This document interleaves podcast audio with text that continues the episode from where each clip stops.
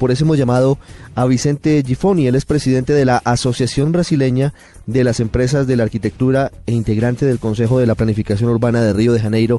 Y a propósito, nos atiende allí en Ipanema, nos atiende en Río de Janeiro. Arquitecto Gifoni, buenas tardes. Buenas tardes, ¿cómo están? ¿Cómo se ve hoy la perspectiva a menos de dos semanas del inicio de los Juegos Olímpicos? Río de Janeiro, ¿cómo se encuentra? Ah, en este momento están, la ciudad está empezando a vivir este espíritu de los Juegos, porque ya llegan las, ah, muchas de las personas que vienen para, para estar en los Juegos, más también muchos de los que van a trabajar, y también la parte de políticos, gobiernos, etcétera, que están llegando así. Eh, empieza a ser, mucho más eh, visible esto. ¿eh? Vicente, ¿esa parte urbanística ya está más desarrollada, más cercana a poder funcionar bien? En la parte en la que usted nos menciona, la parte de movilidad, de las vías de acceso, de la Villa Olímpica, de los escenarios para las competiciones? Sí, está muy, muy cerca porque hay un sistema muy grande de BRTs, ¿no? de Bus Rapid Transportation System, como tienes en Colombia, hay un sistema de metropolitana que se empezará a, funcionar el día primero de agosto, que esto está se encerrando ahora, no para el público en general, mas solo para la familia olímpica, de, para los espectadores que vienen.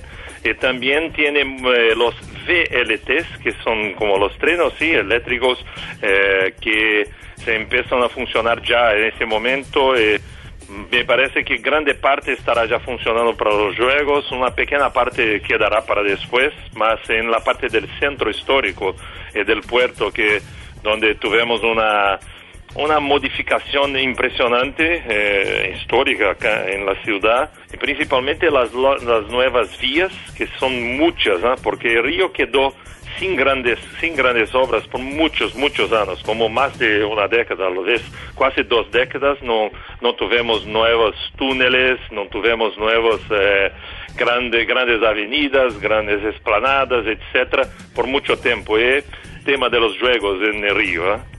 Claro, se había declarado hace algunas semanas la calamidad pública por parte del gobernador porque aparentemente no alcanzaba el dinero para concluir las obras. Por lo que usted nos dice, Vicente, ¿esta situación se habría superado? No, es una situación, eso es una pequeña confusión que se hace. No hablo como presidente de la, de la asociación, de la entidad o como miembro del consejo, hablo como ciudadano. Eh, así eh, nosotros acompañamos mucho esto día a día.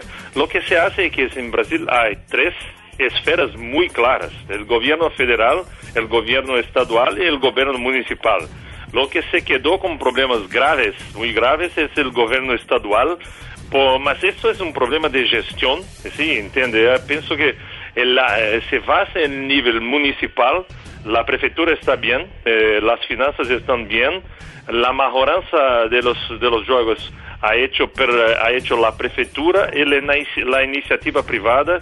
En la, en la media puede decir, yo no sé exactamente el número, pero es algo como 60% fue pago por la iniciativa privada, por los empresarios, por las PPPs, que son muy fuertes acá en Río en este momento, mas el gobierno estadual tendría algunas misiones en, eh, en este acuerdo, ¿eh? mas el gobierno estadual es el responsable por la seguridad en Río.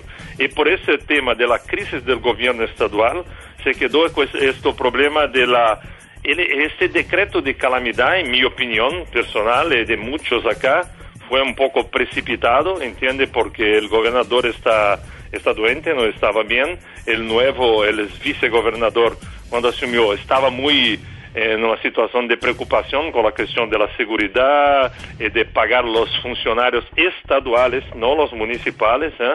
no los federales, no los estaduales.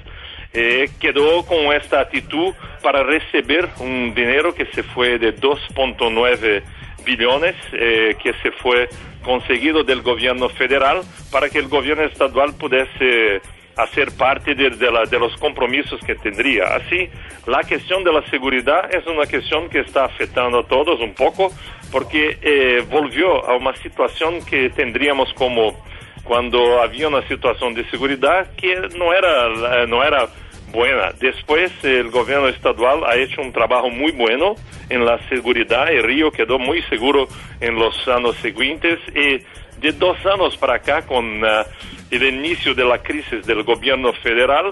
¿Qué tanto afectará a los Juegos Olímpicos la turbulencia política de Brasil? La salida de la presidencia por ahora temporal de Dilma Rousseff, la llegada de Michel Temer, pero además la salida del presidente de la Cámara de Diputados. ¿Esto impactará en los Juegos o usted cree que están blindados? Yo, en mi opinión es muy positiva. Pienso que sí, tenemos una visión crítica de la situación económica federal, tenemos una visión crítica de la situación estadual, una visión mucho menos crítica de la situación municipal, que está bien, como le dije, mas en mi opinión, no. Los juegos eh, caminaron bien, ¿entiende? Este, este ejemplo de que se capturó este grupo muy amador, no era un grupo profesional de pseudo terrorista en una fase inicial, por ejemplo, es un ejemplo que están trabajando. Pienso que la situación es mejor que en Europa o Estados Unidos, gracias a Dios, mas también estamos hoy preocupados con esto. Pienso que los juegos están bien, bien protegidos. Serán, en mi opinión, serán un suceso. Espero que sí. Y algo para finalizar, Vicente. Hablando sobre la seguridad en los Olímpicos, hablando sobre esa célula que fue desactivada en los últimos días y el episodio del profesor eh, aparentemente extremista que había llegado de Francia. Sí, sí. ¿Está garantizada la seguridad en los Olímpicos?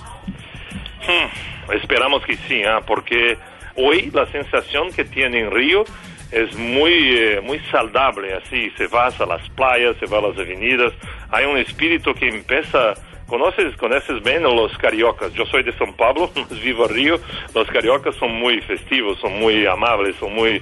Eh, el espíritu está cambiando mucho en, los, en estos días. El 5 de agosto de 1945, una bomba atómica acabó con Hiroshima. 71 años después, casi que a la hora que estaba ocurriendo esto en la Segunda Guerra Mundial, habrá una conmemoración de esperanza que será la inauguración de los Juegos Olímpicos en Río de Janeiro y por eso habrá un homenaje en esa ceremonia recordando un momento triste para la humanidad.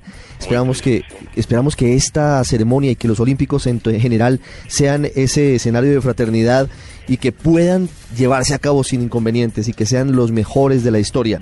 Arquitecto Vicente Gifoni, gracias por atendernos desde Ipanema, desde la bella Río de Janeiro. Muchas gracias a usted. Eh, Sería un placer recibirlos todos acá. Por favor, vengan, vengan con placer. ¿eh?